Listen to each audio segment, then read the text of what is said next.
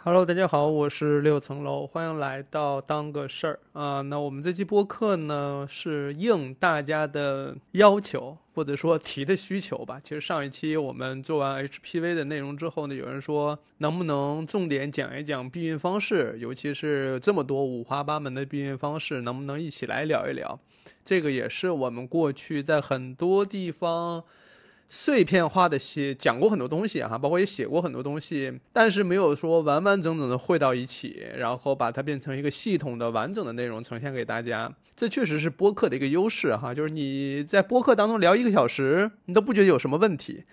但是呢，你在网上写东西，你可能写一个超过一千字，你就觉得很长了；或者说一个视频录个五分钟、八分钟就已经很长了。所以呢，播客在这件事情上有一个天然的优势哈。包括我们上期讲了关于 HPV 的内容之后，确实是我们这个播客这个账号建立以来最高的播放量，然后评论也很多，因为这个小宇宙上面就自动打成最受欢迎的播客哈。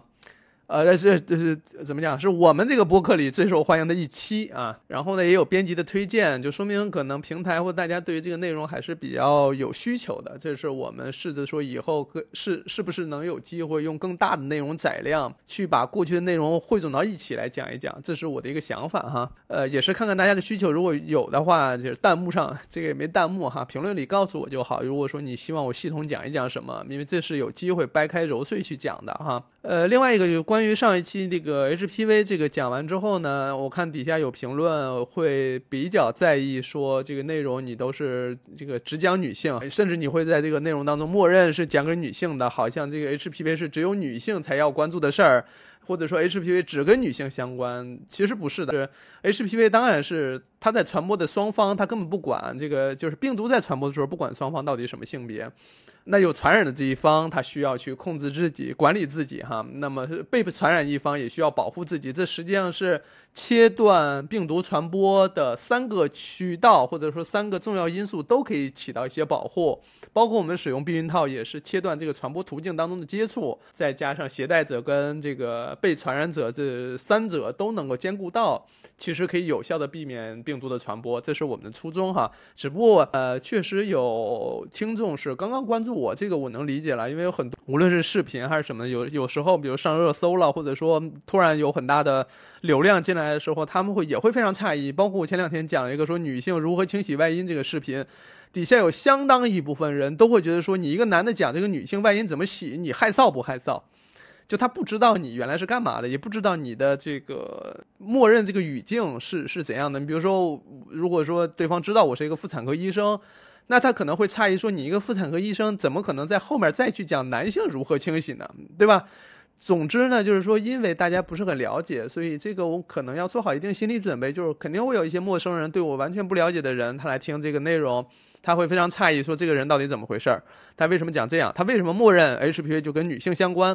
呃，其实不是哈，因为我们妇产科关注的 HPV，它主要是跟这个女性的宫颈病变、宫颈癌相关，这是我们真正在意我们真正在意的是这个癌症能不能消灭它，能不能避免它，对吧？总之是这个意思哈。那我不知道这样解释行不行？我总之我一方面就觉得说在录的时候吧，需要保护好。这个方方面面照顾好呃各位听众，大家都照顾好，呃相对比较温和的，或者说不希望冒犯到任何人的，能把这些知识传递出去。但如果说我在过去过程当中过于小心翼翼，或者说过于谨慎，或者或者说讲所有的话都需要包饶很多前置条件，或者说。所谓在网上人说，说老刘又又在叠甲了啊！那个，比如我现在就在叠甲，就是你你你叠很多层护甲，就是为了讲一个这样的东西。这个其实会让大家的观感上也也会不舒服，就觉得这个人怎么这么啰嗦，这么不痛快。包括你看，现在已经录了快五分钟了，还没有讲到本期的主题哈。所以我就是对吧？提前可能要跟大家去去讲一讲或沟通一下哈。那我们说回来，今天要讲的是关于避孕这样的一个主题。避孕呢？我翻了一下我的微博，哈，就是可能关于第一条微博避孕的微博，可能到一七年、一六年，我记不清了。那个时候讲的就是一个讲了一个紧紧急避孕药，说这个吃紧急避孕药啊，你得这个在这个饭后吃，尽量是胃里有点东西，因为你吃那个药呢，有可能会刺激你胃黏膜，引起呕吐，吐了这个药呢，就得重新吃。所以，为了避免自己这个来回遭罪，哈，就是尽量是饭后吃，或者说至少吃点东西再吃这个紧急避孕药，对于肠道刺激会小一些。讲了这么一个科普，你看，都是一些细枝末节的小点，所以我们今天就汇总一下。既然那期那期内容是那么个状态哈，讲了一个紧急避孕药，那我们这期呢，我们就顺着就先讲讲这个不靠谱的，先讲个不靠谱的这个避孕方式，就把第一类先讲到这儿。因为从这个播客的跳出率来讲的话，嗯，可能大概大概大家听个二十分钟、三十分钟，就可能就跳走了。呃，这个如果说在跳走之前有什么必须要我跟大家讲的，那我先把这些不靠谱的先讲了。或许在你跳走之前，你先知道哪些不靠谱的，至少在这个未来的生活当中，可能也能有点帮助。咱把这个最有可能造成意外怀孕、最有可能危险的先放在这儿，咱们先讲了它，好吧？那我先说第一个不靠谱的，肯定大家都听过，叫做蹭一蹭，哎，对吧？很多人说这个蹭一蹭到底能不能怀孕，会不会怀孕这件事情。实际上，在临床上，或者说在我们医生眼里，哈，蹭一蹭就等于不避孕。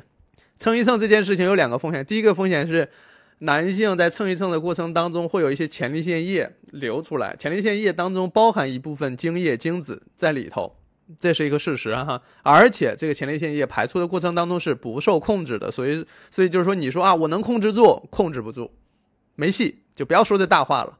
对吧？就是无论这个小伙子就不要讲这些了，然后呢，那个年轻女孩呢，你就不要听这些这瞎说。这这，既第一控制不住，第二呢里边是有精液的，那你所谓的蹭一蹭，不就造成意外怀孕的可能性了吗？同时，所谓蹭一蹭啊，有很多人说啊，我蹭一蹭，我并没有实质性的性行为，我这是边缘性性行为。呃，这甭管你怎么讲，这个行为本身是具有传播病毒、传播疾病的风险的。就是这个蹭一蹭的过程当中，HPV 就有可能传播。当然，前提是有一方已经携带了有足够量活性的 HPV 病毒哈。这里特指黏黏膜型的哈。好，蹭一蹭这件事情本身不光有疾病风险，同时也有意外怀孕的风险。这个我相信大家应该都明白了。那有人说啊，我我是在所谓安全期蹭一蹭，这个呢有没有可能就是很好的避孕呢？咱们不得不说，所谓安全期这件事情，咱们。我不知道该怎么讲哈，至少我从我的角度来讲吧，我也别那个，因为太多说教的话，可能大家听着也很烦。我自己在写“安全期”的这三个字的时候，我通常是要打引号的。为什么打引号？是因为这个这个词就不存在，不是说我要强调它，而是它不是一个我们常用语。所谓安全期这件事情，是因为大家说啊，我能够先预测出我什么时候排卵，那么在这个排卵期以外的时间又避开月经期，那我这是不是就是安全期了呢？很多人是这么算的，但我告诉你，这是不准的。每个人每个月或者说每个月经周期当中的安全期是不固定的，就是你通过一套数学题或者通过一个一个叫什么，有很多人做那个小程序啊，就是预测你什么时候排卵期啊或什么之类，那就是一个数学题，能算出来你什么时候来第一次月经，你既往月经是怎么样的，我就能推测出你下一次月经什么时候来，我我都能给你算出来哈，就是你下一次月经来之前的两周。比如说啊，你是下次月经应该是一月一号来，那么你你的排卵期最有可能排卵的日子大概也就是在十二月十五六号这个样子，呃，十二月是三十一天哈，大概是十十五十六十七这几天，那有时候还会加个前三后四，对吧？前三后四是什么？就是那一周时间嘛，相当于那一周就是你的排卵期，剩下时间就是所谓安全期。可是你可能因为，比如说要要要过节了，很高兴。比如说你这个熬夜了，年底了有考试啊，就复习啊，压力很大等等，这个月经周期就可能受影响，同时激素水平也受影响，再加上你的排卵期就会发生变化，有可能往前移，有可能往后移。因为从研究来看的话，真正在排卵期怀上孕的，或者说受孕的，大概只有百分之三十多。嗯，剩下时间都哪去了呢？对吧？这个所谓的这个百分之三十多，就是说按照你算的这个排卵期。怀上孕的只有大概百分之三十多的概率，剩下其实都是不在这个排卵，你算这个排卵日怀上的，这就说明了啥？这所谓的安全期，它都不是不安全，它就绝对不安全，对吧？就是这种感觉，所以就根本没有所谓的安全期啊或什么的。大家在探讨这件事情的话，就会，我不知道，因为有时候讲这件事情，我总是。也不知道是因为情绪表达说太苦口婆心了，还是太怎么着了，显得就是好像有种那种说教感哈。但确实这个风险是客观存在的。大家按照数学题去算这道题的话，你就会发现一定要加上个体因素的波动。你你你的自己身体这件事情不是个数学题，你是一个有生命的或有机的这个人体，它会受到外界多种因素、情绪等等一系列的影响，导致。你原本计划好的一切都没准儿，我举个例子哈，就是比如说咱们人类有时候会算这个怀孕的时候有个预产期，但真正从数据统计来讲，在那个算出来的预产期生孩子的人只占百分之五，也就是真正在那一天生的只有百分之五，剩下百分之九十五要么提前生了，要么推迟生了，对吗？大概是这个意思。也就是说，其实那个所谓算出来那个数，咱们说那个预产期算来干嘛？算来是为了反推你到底什么时候产检的，或者说哪些产检项目在安排在什么时候的，它就是方便一个。人类规划出来的一个产检流程，但是真正孩子什么时候出来，那个时间说了不算，对吧？这就是我们所谓的生理层面的那套规律，跟咱们人类建立起来的或归纳总结出来那套规律两个概念。所谓安全期这件事情不存在的啊，这个一定要那啥，因为这也不是我说，你真正在网上，你你问问什么安全期什么之类，底下一定会有人站出来说，嗯，我们家老二就是所谓安全期，现在老二都能上小学了。对吧？你这会肯定会有人给你这么讲的啊。那说完这个安全期，还有一个就是体外，体外大家有听说过哈？你就首先是先算安全期，然后再算体，再加上体外，这样我怀孕概率低了吧？首先我们前面说了安全期不安全啊，反过来呢，体外这件事情我们在讲那个蹭一蹭的时候也说了，过程当中有可能有前列腺液直接就进去了，前列腺液当中包含的精子也有可能会导致怀孕。我这里为什么用导致呢？就是说，你看它采用这些方法哈。他是你采用这些这样那样的避孕方法，你本质上他你也能感受到他是不想怀孕的，对不对？所以所以对于他这个来讲的话，就这个意外怀孕可能对他来讲是一个他不希望发生的一结果，所以我用导致。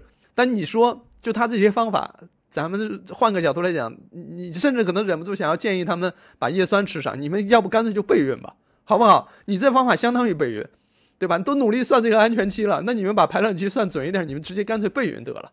对不对？所以这是一个，我我我不知道该怎么讲啊。就是很多人，我们有时候开玩笑说，这这这都不是避孕，这就是备孕。所以你要用这些方法，你你有些网友可能会说，你甚至你都没有资格说你是意外怀孕，你这就是有意怀孕，你就用这些不靠谱的避孕方法，对吧？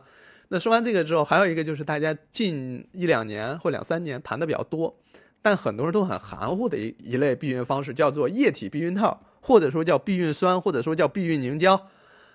哎，这这反正就是这些名字吧，但它本质上都是因为在这个无论是液体的液体避孕套，其实液体避孕套啊就是那个凝胶，就像液体一样，包括这个避孕凝胶，包括避孕酸当中都有一种成分叫人苯醇醚。什么叫人苯醇醚呢？大家不用记这个名字啊，它不重要，你就只只记得它是一种已经被淘汰掉的杀精剂。杀精剂大家能理解啊？就是是就是这是正经是用。确实有杀精剂的作用，杀精的作用。它跟大家说那个可乐是两个概念啊。很多人说可乐是杀精剂，但那个就是谣言啊。反过来，这个才是正经的，只不过它的成功率也不高。所以呢，在很多地方跟国家，包括过去曾经流行过一段时间，后来也就是取消了或不用了。但是近几年就突然火起来了。火起来这个过程当中吧，我其实很难讲背后推手是什么。虽然有一些企业在做，但是结果就是去一些有些地方他还免费发这个东西，所以我我也弄不懂。咱们说深了会不会有点触及人家的根本利益？但本质上来讲，他过去这个在历史上使用过程当中发现，第一成功率不高，因为杀精剂本身。你要把所有的精子都杀掉，这件事情的概率没那么高，它本身就存在风险。另外，这个杀精剂本身它还会导致，比如阴道的黏膜变得脆弱，很容易破裂出血。也就是说，本身这个成分增加了，呃，损伤啊、感染呀、疾病传播的风险。它不仅成功率不高，同时它还增加了额外的风险。这才是过去，就是就是禁止使用或者说不再用这个这种避孕方式的一个原因。可是近些年好像又流行起来了。嗯，是反正就是换着各种各样的名字吧。最先是叫液体避孕套，哎，大家一听液体避孕套，好像涂一层什么霜啊、什么凝胶啊，就直接同房，又能所谓的这种对吧零接触啊这那的。后来就变成了说这个叫避孕凝胶涂在里头，或者说避孕酸塞到里头，都是这个意思。但是，但是确实不太行啊，这个。哎，我不知道这样说得罪不得罪人哈。就是之前也有人发私信过来说问这要不要推广的，我说我真推广不了这玩意儿。你你们要不先看看我以前做的科普，你再来找我，这不是撞到枪口上了吗？我我我也没法直说，但这个东西我确实我觉得是多少有点问题的啊。所以大家看到或者说未来他肯定还会换汤不换药，肯定还会再以各种其他的方式。呃，这个叫什么呈现出来？那这个就反正大家，我我反正我该提醒提醒到，对，那大至于大家怎么选，那可能。要要要看大家实际上在现实生活当中，或者说你自己权衡了。那我前面这些我认为的啊，是一些不靠谱的，我就先说到这儿。那接下来就是说常规的一些常规的避孕措施。常规避孕措施就是目前无论是临床啊，还是是 WHO 啊，还是哪里就很多指南啊什么的推荐的这些，呃，最基本的两个概念要告诉大家。第一就是这些所有的常规避孕措施，哪怕是推荐的或者说鼓励大家使用的，在你没有生育需求的时候。那这些方法也都没有百分之百的，达不到百分之百啊！没有人敢这个拍着胸脯跟你说用我这个百分之百，嗯，就没必要。呃，就是也也也不也不存在啊，就是这种也不要轻信。第二个呢，就是没有一种可以适合所有人的避孕方式，现在还没有任何一种避孕方式说我适合所有人，或者说就一种方式就就是优于其他方式啊。我们只能说某一种方式适应某一类人群。或者说某一某一类人群在某个阶段的相对比较个人的需求，你看我说的这么保守，或者说的这么谨慎，就是原因就是在目前谈论到各种常规的避孕方式的时候，人与人之间是要打架的。就是说我用这个方，我用 A 方法，你用 B 方法，你们 B 方法根本就不行，用 A 才是王道。我我觉得是这样的啊，就是做科普做做了这么长时间，也在每种方式我们都在跟大家讲，其实就想要告诉大家，第一。每个人都有机会去选择到适合自己当下处境的避孕方式，这是很关键的。就是你你有十个选项，你最终能选择自己最适合的，这很好，就比过去可能没选择，对吧？这你那要好很多。你现在有很多选择，你可以选到你适合你自己的很多避孕的方式的出现，本身也是为了应对越来越细分的、越来越个人的需求。这是第一点，咱们要找到自己的。第二就是管好我们自己，就不要评论别人。这是一个很核心的地方，就是你你你用的这个方法，你觉得很好，OK，没有问题。因为实际上，直到现在仍然有人坚信这个你安全期避孕，人家就是一个自然的好方法，仍然有人采用这个方法，并且向别人推荐。我会说，你要是自己用这方法，你觉得特好，你这么多年都没有怀上孕，这没有问题。你一方面是建议你们两个人都去查一查。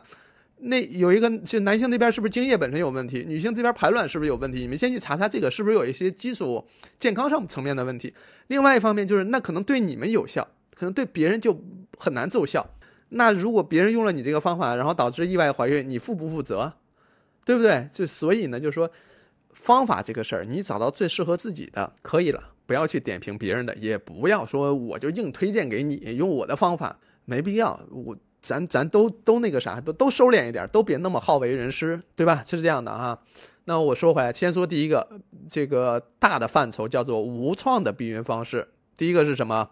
避孕套，对吧？过去可能叫安全套，但是这个广告法就不允许，你不能提安全哈，你这只能叫避孕。所以用避孕套，避孕套的它这个，你看学术上称之为叫做物理屏障避孕方式。物理屏障就是在所有的避孕方式里，它是唯一一个靠物理屏障。来阻挡这个精液的，那这个物理屏障，它除了阻挡精液、避免意外怀孕之外呢，它同时还可以预防性传播疾病，这也是目前为止唯一可以预防性传播疾病的一种避孕方式了，其他都都没有这能力哈。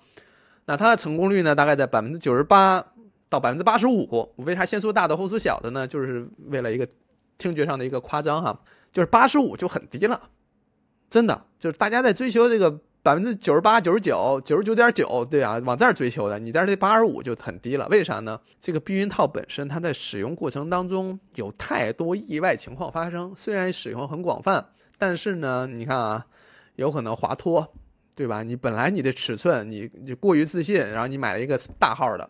但是呢，你戴上发现就是松松垮垮的，那它不就脱落吗？在同房过程当中，对吧？这是第一个。第二个，可能你润滑剂用的太多了，它也也也容易太滑了嘛，就脱落了。另外，有可能你比如说你你买了一小号的，然后这很很勒很紧，过程当中就增加了摩擦，然后增加了它那个变形，破裂了。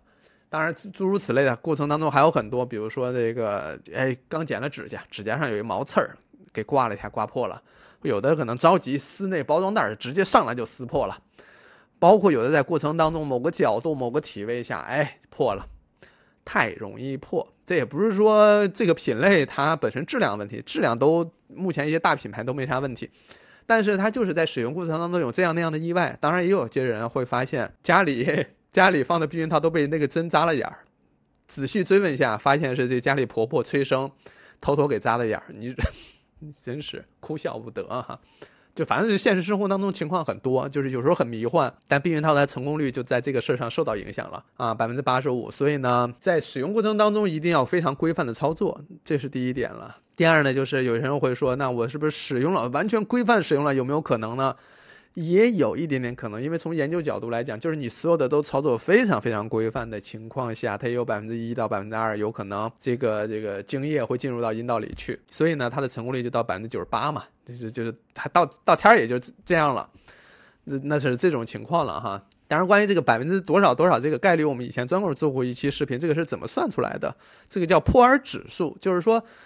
呃，一百个人，然后这个在这个做实验这一年当中，采用这种避孕方式怀孕的次数，有一百个人在这一一年当中使用这个东西，使用这个避孕方式，然后呢，最终算出来有两个，有两个人怀孕，有两次怀孕，它就是按次数，那就算相当于是这个二，然后一百减去二，百分之九十八，它是这么统计出这个数啊，我当然是简化说的啊，那其他的避孕方式也都是类似，都是这么一个指数来算，但这个指数本身。也不怎么先进，它因为它出应该是一九六几年，反正就很早以前就有了。但是呢，它也不完善。比如说哈，就是一个避孕方式，随着人使用的时间越来越长，自然会越来越熟练，那么它成功率就越来越高。那么这个破尔指数呢，就不很难去准确描描述这个数了，对吧？这个反正就是，当然就涉及专业了，我们就不展开讲了。我们说完这个避孕套之后呢，我们再来说说这个短效避孕药。短效避孕药大家就很陌生，呃，这个陌生主要在于说与之同类的有好几个，比如说有长效避孕药，有短效避孕药，有紧急避孕药，这好几个避孕药，大家一提出来之后就会发现非常迷茫，经常会把短效避孕药当做紧急避孕药，又会把短效避孕药这个理解为长效避孕药，所以我再跟大家厘清一遍哈，很抱歉。这个这个这个厘清一遍这件事情，是我大概说的，我也不知道多少次了，但仍然存在，所以我给自己都气笑了。所以这个长效避孕药，长效避孕药现在已经退出历史舞台了。它以前叫什么呢？叫什么探亲药，或者说避孕一号、避孕二号，一次吃一粒儿，或者或者说吃一次。顶仨月，或者说顶一个月，就是大量的摄入激素，然后让体内抑制排卵，然后吃一次，然后顶一个月或顶更长时间，所谓叫探亲药嘛。什么意思？就是就过去啊，很俩人这好长时间见一次，一见可能待回来就可能待一个月，这期间就不想做避孕措施，就吃个这个药。但是它确实对健康啊、身体影响很大，尤其是对于女性来讲影响很大，尤其因为对吧？这所有结果都是大部分结果都是女性在承担嘛。所以呢，这个过程当中，慢慢他就退出历史舞台了。他，他可能有效性还其实有效性，因为也没有那么傲人哈，就是很高的有效性，他们也没有达到。然后安全性可能也没那么好，所以就基本就退出历史舞台了。现在只剩短效避孕药跟紧急避孕药，所以长效这事儿从脑子里清除掉。所以咱们有时候有很多知识哈，就像放在脑子里的货架上，一个箱子里一个箱子放这个知识。你像有一些你听完之后你发现不对的，你就从那货架上拿下来扔掉就好了哈。只剩短效跟避紧急避孕药。短效避孕药的意思是说，我每天吃一粒儿，药物很快就代谢完了，代谢完之后我明天就要相同时间还要再吃，是这个意思的短效。它每一粒儿只能管一天，明天还要再吃啊，是所谓短效啊。但是呢，你可以比如说你每天都吃，你可以有时候可能吃仨月、吃半年，有时候吃呃一年都能一直吃。既管理月经，治治疗异常出血，治疗一些妇科疾疾病，本身它是雌孕激素的混合嘛，同时它也可以避孕，就是它是在临床上这个怎么讲，唯一一个或者说不多见的一个既治疗疾病又能避孕的一个药物，所以很多人他有意见的点就在于说，这个药你能不能就不要叫它短效避孕药？你起个其他名字好了，就因为我每次在，比如说有的人说我要治疗多囊，或者说我要治疗我异常出血，我也吃这个，我没有办法跟人说我在吃短效避孕药，对吧？然后你说了短效避孕药呢，这里边又牵扯到另外一个问题，就是别人会误以为我最近有性生活，而性生活这件事情在现实的处境当中又不是那么轻易可以提的，很多人是对此是有羞耻感的，所以呢，就没造成一个什么问题呢？就是哪怕是患者治病吃短效避孕药，也是偷偷摸摸的。不敢让别人看见。更何况很多人吃短效避孕药都觉得说不好意思，一个是不好意思啊，另外一个呢就是麻烦，他每天都得吃，但他成功率确实得高，确实是高啊，百分之九十九啊，你只要每天在固定时间吃，规律的吃，没问题，它的避孕成功率还是挺高的。因为这个激素来调控排卵呀，调控内膜呀，实际上它的作用是，因为它每天吃吃一粒儿嘛，就是说药量很少，对身体影响相对比较少。但这个相对比较少是相对于这个前面提到长期避孕药哈，那你比起来那个避孕套来讲的话，那你想想看，那肯定还是不吃药的避孕方式，这个对身体影响小一些嘛，因为它就是一个物理屏障嘛。但这种东西没法比，因为有些人可能就会觉得说，那我们两口子双方都很健康，都是彼此唯一的这个性伴侣，呃，对吧？我们会觉得说避孕套可能不太适合我们现在这样的一个阶段，那我们使用短效避孕药行不行呢？其实你看，这不就有不同人就开始出现分流了嘛，开始有选择适合自己的。那短效避孕药呢，另外一个的啥问题呢？虽然我说了量很少，当中的雌孕激素量很少。但它确实毕竟是药嘛，药还是有副作用的，比如说有恶心呀，有有对于这个，比如说头痛啊，然后还有什么食欲，哎，不叫食欲不振，有有的影响食欲啊，个别人影响食欲，但它还有影响就是这个性欲减退，然后甚至可能还会影响一些情绪方面，所以短效避孕药本身有这样的影响，还有一些早期的短效避孕药，它还影响这个体重，在吃药期间可能会导致水钠阻留。水钠阻留的意思就是有水分本来该排出去的排不出去，都积累在体内了，形成了一个体重增加的一个情况。所以那很多人就会在意这件事情嘛，因为水肿啊什么的，他会在意这个事儿。但只不过现在因为在更新迭代，因为这个药本身也七十七十年八十年，我我记不清了，反正历史是有有很长时间了，所以呢也在更新迭代，那过程当中稍微好一些了啊。呃，具体药名我都不提了，因为其实品牌还挺多的。但咱们这个科主要是科普，具体选什么或怎么买，我就不不涉及了。一个是品牌也不会给我钱，另外一个涉及这个东西没准还播不出来呢，还发不出来呢，对吧？所以呢，短效避孕药它是有它的问题，也有它的优势，但同时也有它的临床的使用也很广泛。安全系数也相对得到了临床广泛的验证，有效性也得到验证了啊，所以也是一个常用的方式。但是强调一下，它没办法避免性传播疾病，所以呢，通常来讲都是很多这个双方性伴侣固定，然后长期的这种关系里用的比较多哈。那其他的。当然也有其他的方式在用，我就不太确定了。那说完这个短效避孕药，接下来就是避孕贴。那个前两个我们讲的是一些无创的避孕方式，但后面慢慢就会涉及到一些一些有创的避孕方式。踩在这个线上的就是避孕贴。避孕贴大家就是不确定大家了解不了解哈，它其实就贴在皮肤上的一个类似的那种敷料，或者说你可以理解为是一个大号的创可贴。不叫大号，中号吧，中号创可贴贴在身上，它通过透皮吸收，就让皮肤吸收那些雌孕激素，来调整体内的这个激素水平，来抑制排卵，来起到避孕的作用，对吧？它贴在贴在皮肤上，那这种情况呢？为啥我说它介入这个有创与无创之间呢？就是说有一些避孕贴上面有微针，什么叫微针呢？就是很小很小的针，它要扎到皮下去。让这个激素更好的透入，所以你说它是一点无创也没有吧？不好讲，但它确实有一点点微针，你也没有那么强的感觉，而且是那种软针，就是就是你感觉可能是弱很多哈。所以呢，它是这种，它是介于这两者之间。那避孕贴本身呢，里边的这个成分呢，跟下一个一样，跟皮埋其实一样，都是用孕激素。孕激素这个无论是透皮吸收还是皮下吸收，其实都是。呃，这个告诉我们的身体，这个已经是怀孕状态了，就就就就是假装是怀孕状态了，就不要排卵了。它其实是某种意思上是这种哈。当然，我这是一个拟人的一个说法。避孕贴跟皮埋本质上都是说，叫是二十四小时不间断的释放孕激素，告诉身体别排卵了。它就跟前面短效避孕药那种方式不太一样了。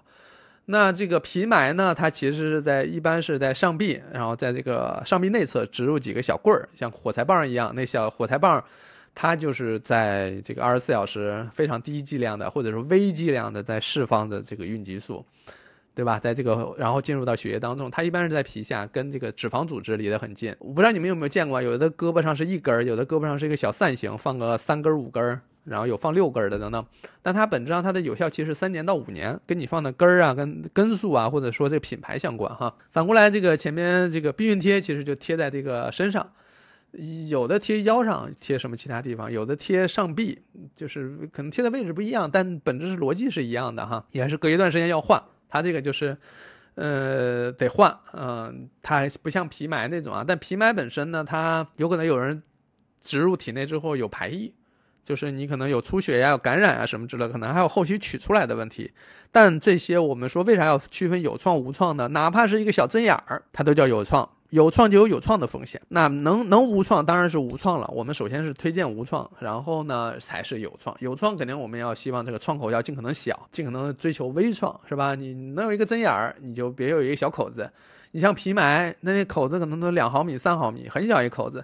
但就这样，也有人很长时间也长不上，愈合不上，老出血、老感染也有，所以对吧？现实情况就是尽量避免有创的啊。但有创确实它也适合不同的人，有些人可能他吃一吃短效避孕药反应很大，避孕套呢他有可能过敏啊。哦，这儿小补充一下，避孕套还有一个有一类叫做抗过敏的，或者说防过敏的这个避孕套是聚氨酯的材质，就是你用了其他材质，对吧？就就就就可以尽大可能大大降低这个过敏的概率。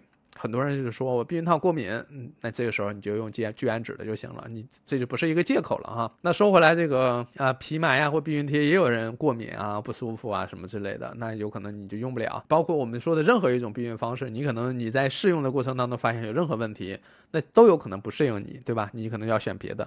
所以我们在说，除非有这个无创的避孕方式，它确实你都用不了，那我们退而求其次，开始考虑有创。那考虑有创，我们就要尽可能让它是微创，还要成功率高。像避孕贴啊、皮埋啊，他们的成功率都百分之九十八、九十九，呃，这样的一个情况。如果说你规范使用哈，没有什么太大问题的话，应该是这样的。但是，对吧？你比如说皮，比如说那个避孕贴有可能脱落的问题，嗯，有点麻烦哈。呃，那说完这两个之后，我们再来说第三个这个有创的避孕方式，叫避孕针。我们专门也之前也专门做过一期内容去讲这个避孕针。这避孕针就是你短时间内打打一针，把这孕激素打到体内。你之前不是说都是通透皮吸收啊，或者说这靠靠靠组织吸收啊？我这次给你直接打进去不完了吗？而且它的一个特点是啥呢？你打完就是一针眼儿，你体表也不用贴东西，然后你上臂内侧也没有那种皮埋的小棒棒，你也不用每天偷着吃这个。短效避孕药，我这边描述这个偷着吃，是因为很多人在现实生活里偷着吃，并不是鼓励大家偷着吃啊。你正常吃完全没有问题的，对，但确实有人偷着吃。总之呢，就是说他一定是觉得这些东西都 在他生活当中这这造成了一些限制，或者说造成了一些他没有办法用的这些阻碍，才有人去打这个避孕针。这避孕针就是你打了你看不出来呀，你不知道你打没打，别人也不知道，只有你自己知道。那我就说之前有一些情况，就是有些人家里一直在催他要孩子。但他根本不想要，但他又违背不了家里的意思，他怎么办呢？他只能说努力备孕了，但是没怀上，对吧？以这种方式，那他怎么才能确保自己怀不上呢？嗯，就是打这个针去了，对吧？那那我们现在说这种情况面临的处境就是他已经没有办法用一些常前面提到的一些常规的避孕方式来避免自己在不想要孩子的时候把孩子要上，那他才采用这种方式。那我们退而求其次，我把这种方法说出来，会不会就是切断了别人这条路呢？但这个背后的处境可能确实需要我们看到，对吧？有很多人正处身处在这样的处境当中，他不得不选择这种方式。所以我们说，能不能选择其他的方式，让他能能够相对来讲更加无创的？因为本身打针也是有风险的嘛，而且你得到医院去打针，你自己也打不了，这个本身也是相对比较麻烦的一件事儿，你没有办法自己掌控嘛。但这种情况嘛，确实我们说家家有本难念的经，哈，就是谁有谁的处境。所以我前面说，咱都别点评，别相互点评，各自把各自的生活过好就行了。那避孕针的成功率也也是不低的啊，百分之九十多。但是我的印象里是早些年都不用这种方式了，因为打针得到医院去打，就很麻烦。但现在呢，因为有些人他所面临的处境，让他觉得说这种麻烦是他能承担的。呃，令人痛心的就是说。现实生活当中，我们很多时候都是我要在两个痛苦当中选择一个相对不那么痛苦的，但你反过来看，就是这怎么都是痛苦呢？左右都是痛苦，是吧？所以这也是现实处境当中，大家就只能在这种夹缝当中去做一些努力了。那说完避孕针，下一个就是避孕环儿避孕环儿这两年就挺大争议的哈，就是一方面避孕环其实在过去争议很大。对于女性的身体伤害很大，包括我们在临床上遇到过很多避孕环移位的，就是移位到膀胱上的，直接扎到直肠里去的，或者直接把子宫扎穿的这种情况我们都见过，取也取得很难，手术风险也大，然后膀胱就是不叫不不光膀胱了啊，旁边的这些脏器损伤也很多，也很复杂。所以呢，这个环儿其实我们在说，我们的长辈哈有带着这个环儿的，要定期去复查一下，做一个 B 超，看看那环儿的位置。如果这环儿的位置已经不好了，尽快得取出来，对吧？这是很有必要的。另外，有些可能建议可能绝经之后取出来，当然也有些人说，也有一些啊，咱们实话实说，也有一些。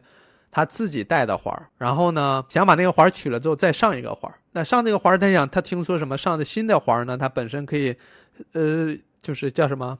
大家可能也听过曼月乐或什么之类。它一方一方面，这个环本身它有治疗作用，它可以治疗什么子宫腺肌症啊、子宫内膜异位症啊，包括子宫肌瘤啊等等。它有这它有一个治疗作用。就有很多人想把以前的环取了之后上个这个环。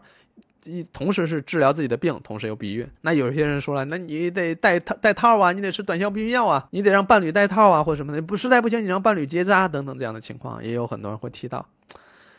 嗯，我不知道啊，因为因为有之前我跟着老师有去这个义诊呀，或者说有去所谓下乡啊，我们去讲这些东西的时候。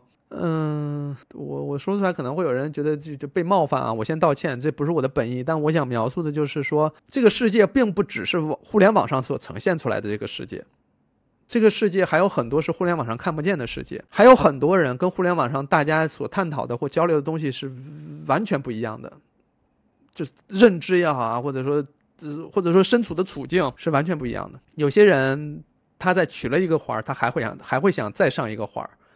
原因是，其他避孕方式在他的那个处境下都用不了。你让他去觉醒、保护自己、成为自己健康的第一责任人什么之类的，嗯，呃，我我举个例子好了，就是以以以前有时候到一些去去讲这些的内容的时候，在讲到我也讲过，我我我跟大家一样都讲过这种，我说你要站起来，你要保护你自己，你要你要你要让对方去用这些方法，他他是爱你的，他是跟你在一块儿，他得承担起他的责任。嗯，我在讲这个的时候，实话实说，底下给我的反馈的那就是听众的那些眼睛是非常木然的，而且那个眼睛给我传递的信息就是觉得我在说这个的时候是何不食肉糜，就那种感觉，就是我在台上讲这个东西时，他们觉得我离现实处境太远了，我太不接地气了，根本不知道他们什么处境，在台上讲这个东西。所以在那之后呢，我很多时候在讲的时候，我我都在想说。一定有什么现实的客观条件导致他们不能选择那些在互联网上觉得很好的方式，那些对他好的方式，那些更加保护他的方式，一定有什么东西阻碍了这些。而那个阻碍他的东西，靠他个人是很难打破的，尤其是在那样的一个生存的环境里，打破那个那个阻碍。或许对他来讲是一个更大的灾难，我不知道我这样讲大家能不能理解啊？但现实处境确实如此，比我们想象中的复杂很多。嗯，我当然不是泼大家冷水啊，大家当然在网上探讨或讲这些东西都是 OK 的，但我希望把这个处境告诉大家，看到这些处境的时候，我们才会发现，现实处境比我们想象中的艰难很多、复杂很多。我们想要去解决，或者说。帮助这些人的话，我们需要抽丝剥茧，我们需要充分的去理解他的处境，才有可能去解决这解决这些事情。就有时候这个人可能还正在面临一个温饱问题的时候，你这边再再去讲一些一些观点、一些主义的时候，嗯嗯，反正我告诫我自己吧，我告诫我自己，主主要还是针对我自己，我告诫我自己，尽量避免陷入到自我感动当中去，避免。浪漫化或美化自己现在所做的事情啊，就是我们还是要贴着真实的需求走哈。那么说完避孕环，它的这个过去我们说，呃，它是靠什么呢？靠金属，靠这个异物在宫腔当中破坏这个这个宫腔的环境啊，来来影响来影响这个受精卵着床啊等等一系列问题。但它本身对人体也是造成伤害的，因为你植入了一个异物哈，所以它放在一个有创的范畴里。我这个有创也是一一点一点变大的哈。这个这个创伤哈，那那个这创伤本身呢，比这个更大的就是这个结扎了，对吧？那结扎呢，呃，是到到目前为止，除了避孕套以外的第二个男性可以参与的参与的避孕方式。那这个结扎本身，它其实现在有很多衍生的额外的东西哈，大家都在探讨。那目前来讲，仅从临床来讲哈，我们只是回归到临床本身，从手术操作、费用、术后恢复。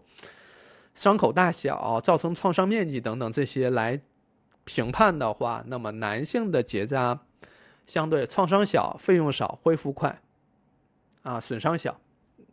这它是它是有一系列这样的优势的。那女性呢？因为这个输卵管是在这个盆腹腔当中，她的手术的伤口是深的，伤口是大的，然后恢复也慢，对吧？那这样，同时呢，这两者，反正我看的我看到的研究吧，就是无论是这个输精管腹通术，就是说你后头后悔了哈，这个输精管腹通术还是输卵管腹通术，成功率都在百分之八十多。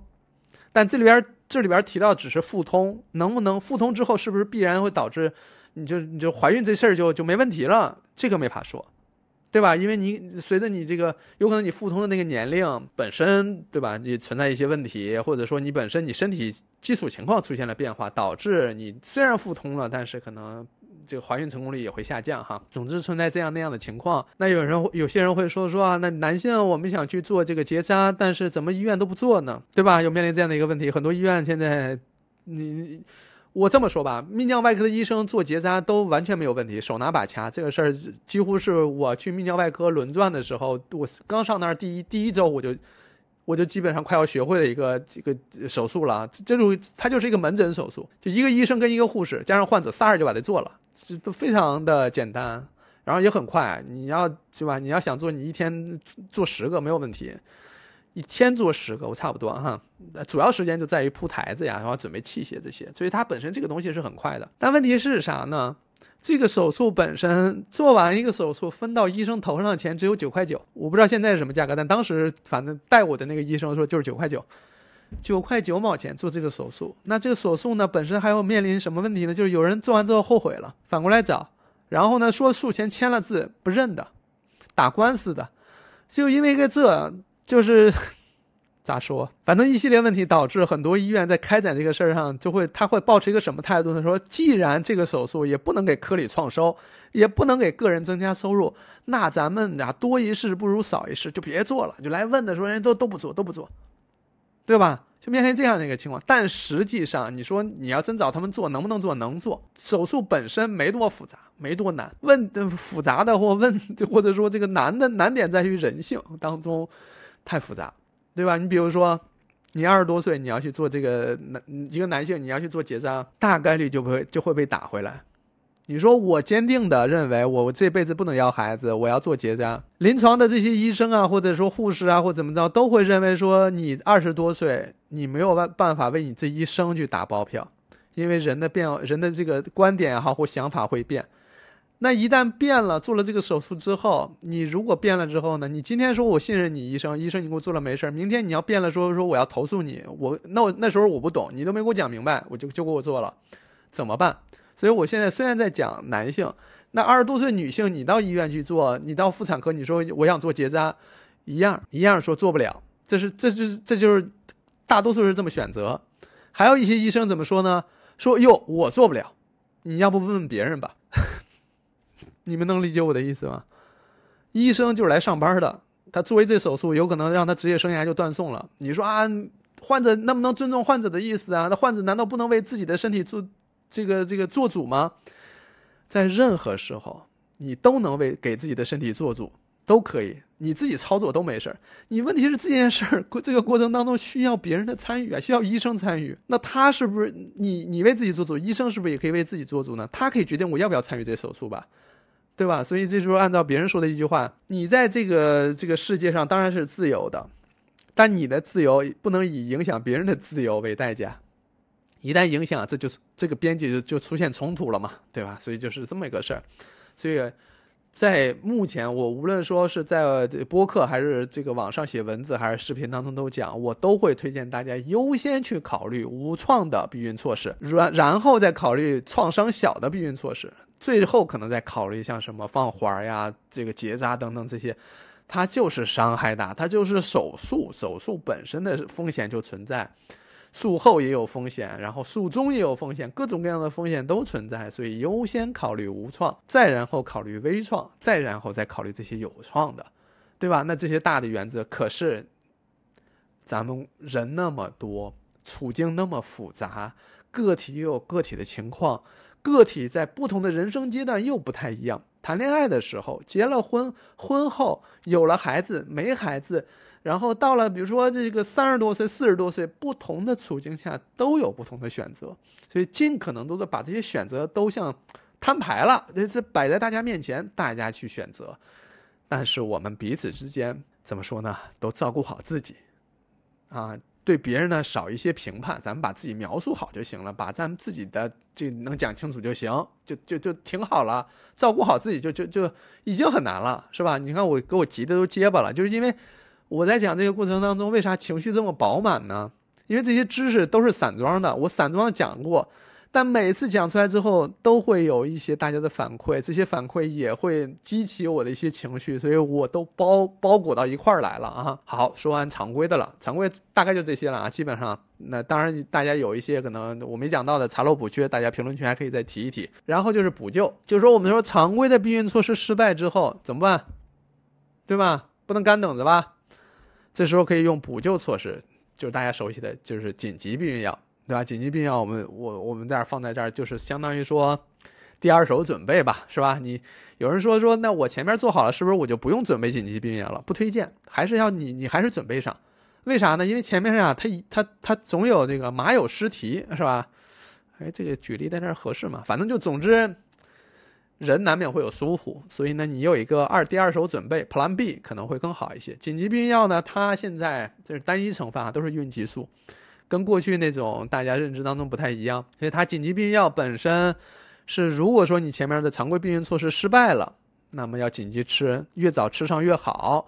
然后呢，避免超过七十二小时，因为你超过七十二小时，它的成功率就百分之五十多，那就相当于扔硬币啊，对吧？要么正，要么反嘛。所以就不要推的推的时间很长。有很多人，哎呀，在网上咨询问我要不要吃紧急避孕药，我一看，比如说今天十二号。哎，今天不是十二号，咱别别比如了，咱就说今天吧。今天是十八号，他是十五号给我发的信息，我看见的时候都十八号了，这都马上就七十二小时了，咋办？咱们就说这时候还还咋办？就来不及了，所以就去甭问了。就是你觉得这个事儿啊犯嘀咕，常规避孕措施做的，我觉得好像有点瑕疵啊，没做到位，那就该吃就吃上，就甭犹豫了，你别来回问了，对吧？因为很多时候咱们说说的这个。哎，描述咱就是客观描述啊，不带点评。避孕失败之后的绝大部分的后果、结果都需要女性来承担，身体层面、心理层面都得承担，对吧？所以呢，可能就需要，女性在这方面要关注。男性，你要想清楚，你也参与这件事儿了呀。现在我我之前老录视频，我老生气，我说有有些男性吧，把把这种。给别人这个弄的意外怀孕，或者或者说把别人搞大肚子作为一种吹嘘的资本、炫耀的资本，哎呦，就看到这个我都生气。就应该就是就像这种人啊，咱们就是稍微情绪化的表达，就这种人就应该在额头上纹上，他已经让几个人怀过孕了，都是意外怀的，一点责任不负，都给他纹到额头上。当然这字儿有点多呀，就是可能就纹满了，反正就是。你知道这种情况就是，哎呀，反过来你看，女性要承担一系列的成后果，这个身心的影响，包括人生轨迹的影响，包括很多这个影响，有时候都是不可逆的。你着急不着急？着急呀！但你一着急呢，人家会说啊，你就光说女的，你不说男的。要说，当然要说，对吧？怀孕这件事情，它从来都不是一个人的事儿，它就是俩人的事儿，谁都逃不了。都得提，对吧？在没有做好怀孕准备的时候，在错误的时间，对吧？怀上，这不光对于女性来讲受影响，对于孩子不也受影响吗？你这孩子，你你是一个在不被大家期待的情况下来到这个家庭里，你可咋办呀？对吧？这这其实这事儿非常复杂。有人说啊，这就是性教育缺失，它不光是性教育缺失，这里边存在着很多结构性的问题。今天我们就没办法展开讲了，但确实有很多问题。是值得思考的。反过来，我们把这个紧急避孕药讲完了哈。呃，有人说，但是紧急避孕药我再补两点。第一个就是有人说，这个一年只能吃三回，没有，没这事儿啊。我我现在我已经努力了很多年了，我也没找到这句话的出处是哪儿，没没有根据。就是，而且很多对于这个紧急避孕药的一些理解，都源自于这个紧急避孕药刚刚被研发出来的时候，这也是六七十年前。刚被研发出来的时候，它是雌激素加孕激素混在一起用的，那是那时候的配方。那个配方啊，因为里边有大量雌激素进入体内之后，对人体是有有很大影响的，所以那一系列影响都会遗传到，对，不叫遗传嘛，就是传播到现在，都会以为紧急避孕药里边那个很大影响，对吧？但其实现在的药这个配方早早变了。就没有雌激素了，只是单孕激素，所以呢，它的这个副作用或者什么，它当然有副作用啊。我们还是要说，它有副作用，它影响你接下来几个月的月经啊、皮肤状态、休息状态、胃肠道状态都会有影响，包括还有侧退性出血，它都有。大家可以，大家可以读一读说明书哈。但是它也没有像传播中的像妖魔化一样，就巨可怕哈。因为比起药流、人流带来的伤害，紧急避孕药虽然有副作用、有影响，那也小很多。相比较而言，对吧？而且我们也说了，前面那些常规避孕措施，我们都希望大家前置性的把它都做好，尽量避免自己陷入到不得不吃紧急避孕药的处境。但如果说必须要吃，尽快吃上，好吧？这块我希望大家讲明白了哈。那么我说回来就是。在现实处境当中，还有一系列，我们稍微延展一点点思考哈。一方面，我们说了紧急就不不叫紧急避孕药；一方面，我们说这个避孕方式哈，越来越多，越来越丰富，它确实对于女性来讲是一个解放。这个“解放”这个词，它是对照什么呢？对照过去啊，医疗条件匮乏的情况下，那时候这个生孩子这件事情是需要靠对冲的，就是孩子出生存活率很低，我得生三个留一个。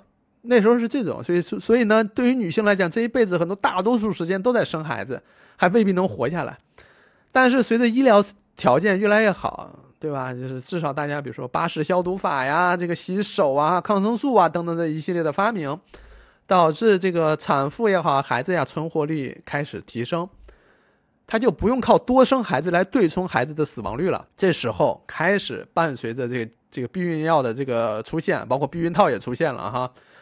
在慢慢出现的时候，人们就会发现说：好，我不用这一辈子大部分时间都在生孩子了，我可以把生或不生、什么时候生、跟谁生等等这一系列都掌握在自己手上。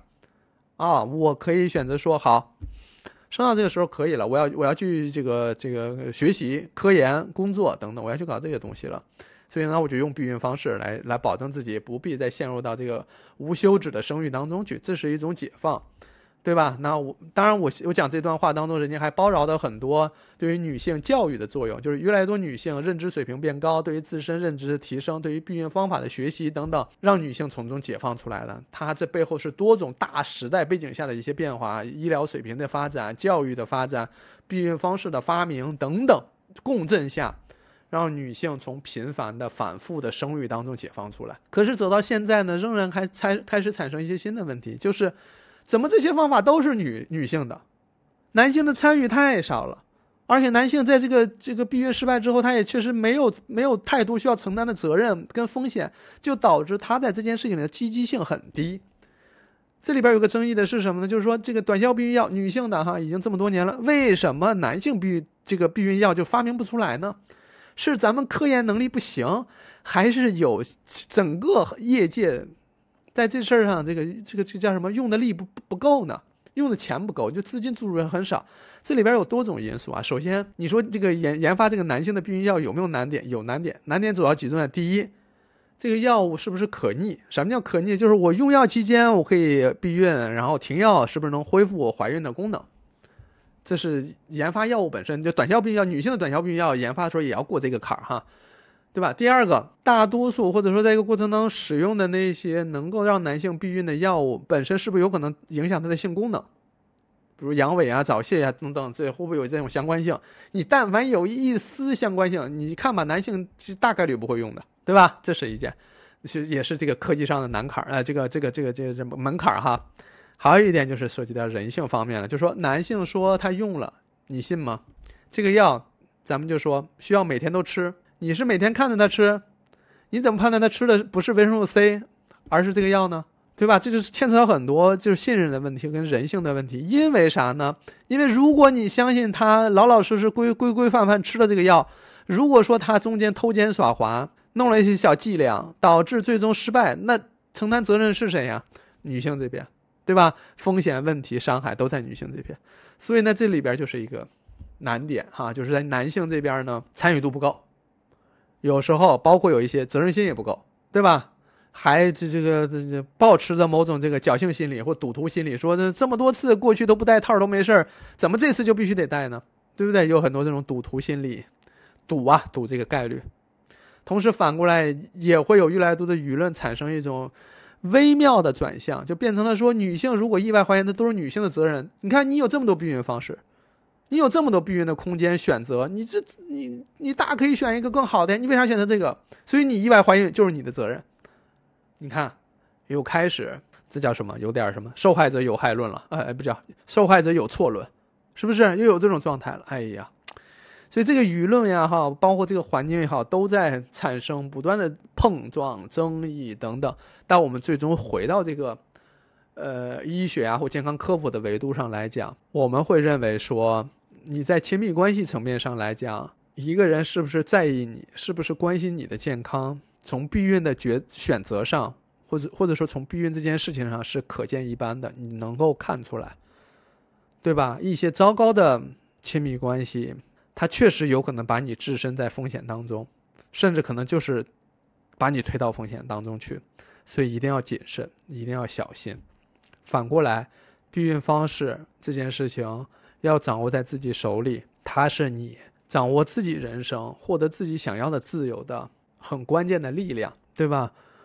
所以，我也不知道我讲了这么这么多有没有可能把这件事情讲清楚哈。但是，嗯，很抱歉，我我我当中有很多所谓叠加的话哈，包绕在这个一大堆话当中讲了很多废话，希望不影响大家的这个听感哈。但最终的结果就是希望大家能够依据自身情况。在现在这个阶段，选择适合自己的避孕方式。当然，如果说你现在是备孕的计划，你有你有生育打算，那你就是考虑其他的事儿了，比如吃叶酸呀、产检呀等等这些。但当下对于没有生育计划的人，一定一定要听完上面那些之后，两个人商量商量。选择一个双方都能接受的避孕的方式，这本质上也是希望大家能够在享受性给自己带来的快乐、美好体验的同时，尽可能降低意外怀孕的风险。当然，其他同房过程当中的损伤、裂伤等等异常出血啊，这当然这些风险可能还是存在，一些传播性疾病也都还存在哈。尽可能尽可能降低一些，这是我做科普的初心哈。你讲这么多，就是希望让更多女性可以更好的生活。好吧，这一期我们就讲到这里，然后希望对大家有所帮助。那我们下期再见啊！如果说你们还有什么希望我能够汇总去讲一讲的内容的话，也希望大家可以在评论区告诉我，我们汇总汇总讲一讲，就可以对吧？分享给大家了。因为像我讲这些东西，它不需要打草稿，也不需要有什么东西，我直接可以张口就来，因为讲过太多次了，重复过很多遍了，汇总到一起，确实对我来讲也是一个。很好的梳理了，好吧，我也是希望能够留下一些整段的系统的内容给大家，好吧，那我们今天讲到这里，感谢大家的收听，我是六层楼，我爱这个世界，我们下期再见，拜拜。